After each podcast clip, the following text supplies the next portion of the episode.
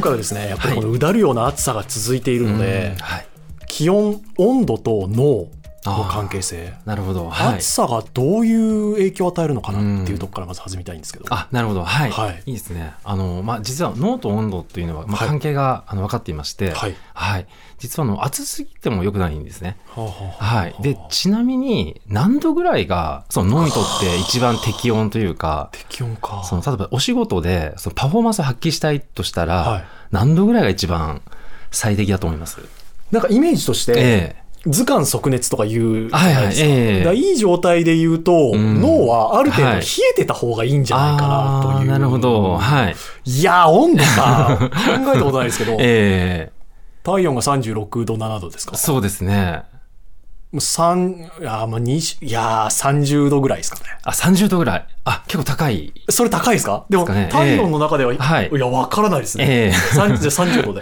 あそうですねあの一応気温っていうことで考えてあ、そういうことか。いきますと気温か。ええそうかそうですね気温で言うと20度ぐらいですかね。あ20度ぐらいですね20度弱ぐらい。なるほの方がどいいんじゃそないれですかねがだと一番こう冴えちるょ感っじと、がちょっとやっぱ低めの方が冴えるんじうゃないんあっていうことですねはいはい。あの、一応ですね、はい一応科学界では、あのまあ、いろんな研究はあるんですけども、まあ、その中で、まあ、一つ言われていますのが、はい大体24から25度ぐらいあ24か。ですね。はい。まあ、22度でもいいんですけども、はいまあ、大体それぐらいの、あの、気温が、実は、あの、パフォーマンスが上がりやすいっていうことが分かってまして、はいで、実は、あの、フロリダの、まあ、大学の研 究で、おお来た。はい、ええ 何度が一番、こう、あの、パフォーマンスが上がるかっていう研究があったんですね。それは外気温が何度かってことそうですね。かはい。あーで、オフィスワークで、あの、タイピングをさせるっていう、まあ、実験がありまして、ははいいはいはいで、その結果、あの、じゃあ20度と25度で比べてみたんですね。はい。で、そうすると、25度の方が、タイピングの量が、実は、あの、かなり増えるんですよ。はい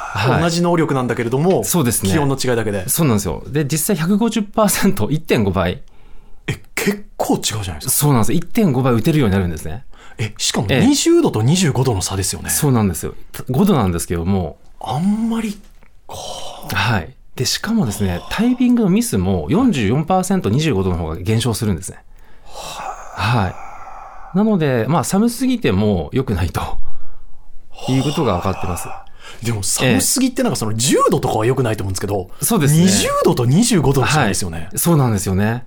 こはれい。人種とかも関係なくですか人種は一応この実験では、まあ、アメリカはいと、あと北欧の方の実験もあるんですけども、はい。まあ、ただね、脳のまあ性質としてはほとんどまあ変わりませんので、はい。まあ、ほぼ、まあ大体同じ程度だと思っていただいて、結構だと思うんですけど、そうすると、はいじゃあ室温を25度ぐらいに保っておくと、はい。脳にとってはいいですよってことなんですそうですね。もちろん個人差もありますんで、ええまあ、例えば24度がいいっていう方は24度でもいいんですね。心地が良いあの感覚ってあると思うんですけども、えで、ちなみに25度以上になっていくと、1度上げ上げるごとに2%パフォーマンスが下がるっ ていうデータがあるんですよ。もう一回いいですかはい。25度から1度上がっていく25度と、 1度はい1度ごとに2%ずつパフォーマンスが下がるんですね。お仕事の。 2%。はい。なので、えっ、と、以前私がですね、あの、国家公務員だった時代がありまして、はいあの、夏場はですね、あの、節電ということで、確かに。あの、室温が28度だったんですよ。 で、もうあの時を考えるとですね、もう本当に効率が悪かった。いや、でとうかも、あの地球のことを考えると今まあ28そう度なんで目指そうって言われてでする。よね。そうなん、まあどっちを取るかにもよるんですけども、はい。そうやって考えると、やっぱり外での仕事を考えると、ええ今平気で35度超えますけど、はい。それだけうん下がってるってことですね。おおっしゃるパ通りですフォーマンスは。ね。そうなんですよね。はい。あの、暑くてやる気が出ないっていうのはまた別ですかあそうですね、暑くてやる気が出ないっていうのも、まあ、湿度とかも関係してくるんですけどもへー、あのそうなんですよ、で実は湿度も、実は脳にとって非常に重要なことが分かってまして、湿度。はい、そうなんです湿度が高すぎるとどうですかね、例えば熱帯雨林の中とか、まあ、例えば、あーのいや厳しいですよね赤道直下の国々。ていうかもうで、東京厳しいですもんね、そういうことね、だいぶ。最近そうですよね。最近そうなんですよね。湿度つらいですね、まだカラッとしてる方がええ暑くても耐えられるっていう感じはありますし、そうなんですよね。はいで、やはり湿度というのはやっぱりあの不快感、あのノイズがストレスになりますので、あのパフォーマンスが下がります。で、あと実はその湿度が35%以下になると、はいはいはい実はあの瞬きの回数が増えるってことが分かってまして、うーええ。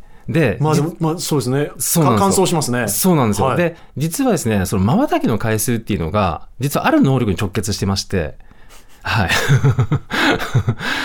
で、こ これ何だと思います瞬きの回数がある能力、私たちの、はい、ある能力に直結してるんですね。情報処理の能力。あ、もうほぼ近いですね。え、そうなんですかはいえ瞬きのえ回え数。あの、これがですね、あの、集中力。集中力はい、なんですね。で、実は瞬きの回数が多ければ多いほど、はい集中力が下がるってことが分かってまして、で、実際東大の研究で、あの、脳の状態と瞬きの回数を同時に、あの、モニターしまして、はい。で、そうすると、あの、集中してる脳の状態の時は、瞬きの回数が少ないんですね。はい。で、集中してない時ほど、こうパチパチしてると、1分間あたりの瞬きの回数が多くなってしまうんですね。なぜですか集中してると瞬きを忘れるみたいなことなんですかそういうことそうですね。まあ、その集中してる状態っていうのは、はいその物事を入力しなければいけないので、はあはあはあ大量の情報を入力しようとして、瞬きの毎回してるとですね、ま、遮断されてしまうんですね。なので、脳がもう開けたままにしてるんですよ。 で、そうすると、あの、湿度が低いとですね、逆に、あの、増えてしまうので、なんかこう集中しないとか、イライラするっていう時は、意外と自分のせいではなくて、はいあの、湿度のせいかもしれないですね。はい。いい考え方ですね。湿度ええを追求すれ ば、自分が悪いんじゃなくて湿度が悪い。そはそうなんですね。はい。だから私自身もあの執筆とか、はいそのまあ、部屋の中で作業をするときはあの必ず湿度っていうのを管理してまして特に冬場だとどうしてもこうエアコンとかで乾燥しやすいんですね。下がります。はい、なのでまあ加湿器を必ず置いて、まあ、作業をしたりとか。そうなんですよ私もあの騙されたと思って一回置いてみたらですね、はいあの本当にあの使いにくくてあの長時間集中してできるんですね。なので、本当にちょっとしたことなんですけども、こんなに変わるのかっていう体験もしましたんで、湿度はどのくらいに合わせるといいんですか数字で言うと。そうですね。で、基本的に70%以上だと、あの、疲労感が出やすいってことが分かってまして、 70でと。なので、35から、えーまあ、大体70の間っていうことで、まあ、50%とか60%とか、はい。であれば問題ないかと思うんですけど、だから日本で暮らしてると、ええ冬は35以下になりますし、そうですね夏は70以上になるので、はい。ある程度ケアしてあげないと、そうなんです夏と冬ははい。知らぬ間にパフォーマンスが落ちてる。そうなんですよね。落ちてるってことなんですね。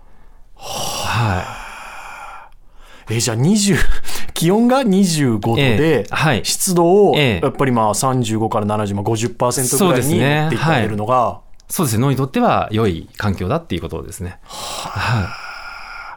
それだって実際変わったんですもんね。あそうですね。私自身も変わりましたし、 あとはもうクランドさんとか、その企業さんとかに、はいまあ導入していただいたりしたんですけども、はいまあその結果、結構やっぱりあの、営業成績が変わったりとか、はい。ええ。あの、実際に結果も出ていますので、 まあもちろん個人差はあるんですけども、はいもう出る方はすごい出ますし、あの、出ない方はあまりいないんですけど、やはり、あの、多少なり必ず変化はありますので、はい。今このスタジオはどうですあ、スタジオは結構快適な空間だと私は感じますけど。あそうですかはい、ええこういうね、こう気温計出してないので、あーここが何度なるほかど分かんないんですけど、そうですね。いやー、湿度考えたことなかったなそうなんでなんすかね。気温はまあええ良くないんだろうな、暑すぎるの良くないんだろうな、うん寒すぎるの良くないんだろうなとはなんとなく思ってましたけど、あ、なるほど。はい。湿度は別になーと思ってました。あ、そうですか。ね。結構意外な盲点かもしれませんけども。本当ですよ。はい、えでそれがさっきおっしゃってたその瞬きにもまあつながるっちゃつながるわけですもんね。そうですね集中できれば集中していれば瞬きは自然と減るしえ。そうなんですよ。はい。なので逆に言うと集中力をつけたければ、瞬きをしないっていうことを強制的にやってもいいんですね。それはなんか違う方に集中がいっちゃいません。瞬きしないっていう方向にあ気持ちがいっちゃいませあのん。ただですね、これ面白いのが、あの、例えばその、イチロー選手とかもよく実践してた方法なんですけど、はあの、1点をずっとこう10秒ぐらい見てるんですね。はい。で、まあ、やりますねそうそうなんですよ。で、一点集中法ってまあよく言われるんですけど、あれ、脳科学的には非常にいい方法で、はい。集中して見れるってことは、瞬きをしないんですね。はい。で、そうすると、脳は瞬きをしないっていうことを、実はシグナルを受けまして、これは集中すべき状況だっていうふうに認知するんですよ。まばたきってスイッチなんですか基本的には、まあ、脳スにイよッってはチに、えーのように、えーなっているえ感じなんですね。じゃあ脳としては、あ、こいつ今瞬きしてないってことは集中のスイッチ入れたいんだなっあ、そうですね。はい。そっちに持ってこうかなっそうてんなり得るってことですかそうなんです。あの、ものすごく興味関心の高いものが目の前にあったら、どうですかね。 瞬きすら惜しいってことですよね。 ということですね。もう、ガン見すると思うんですね。